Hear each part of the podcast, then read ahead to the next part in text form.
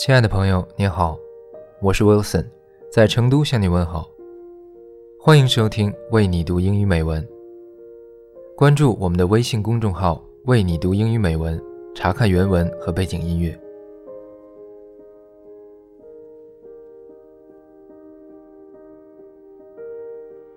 Here lies one whose name was written in water。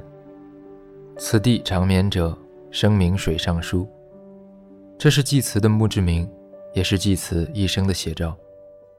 济慈的诗作誉满人间，和雪莱、拜伦齐名，却一生穷困潦倒，去世时年仅二十五岁。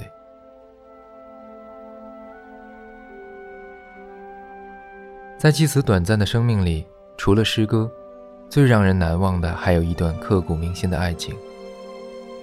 在去世的前几年，济慈遇到了芬妮。诗歌成为了这对恋人最有共鸣的话题。在芬妮家的梅树下，祭慈完成那首传世的《夜莺颂》。但是这段感情遭到芬妮家里的强烈反对，祭慈和芬妮只能靠书信来表达内心的感情。两个人还悄悄定下了婚约。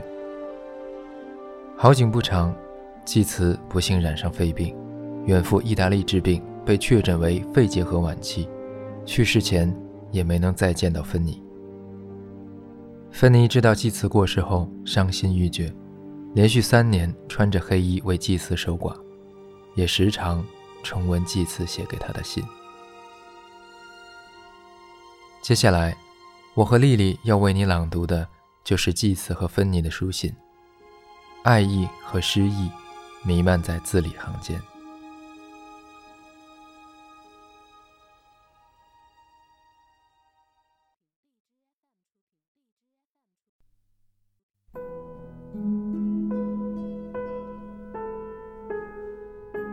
My dearest lady, I am now at a very pleasant cottage window looking onto a beautiful hilly country with a view of the sea.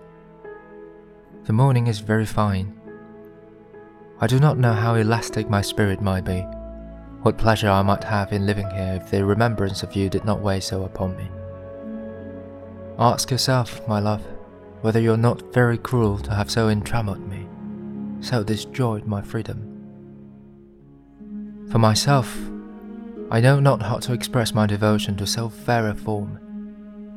I want a brighter word than bright, a fairer word than fair. I almost wish we were butterflies and lived but three summer days. Three such days with you I could feel with more delight than fifty common years could ever contain. When you confess this in a letter, you must write immediately, and do all you can to console me in it. Make it rich as a draught of poppies to intoxicate me. Write the softest words and kiss them, that I may at least touch my lips where yours have been.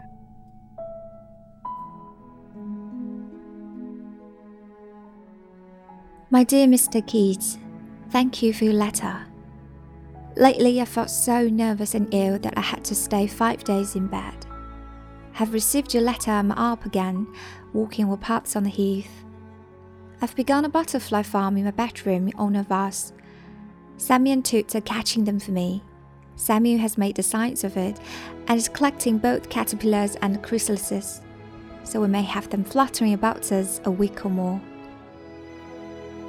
I've two luxuries to brood over in my walks your loveliness and the hour of my death.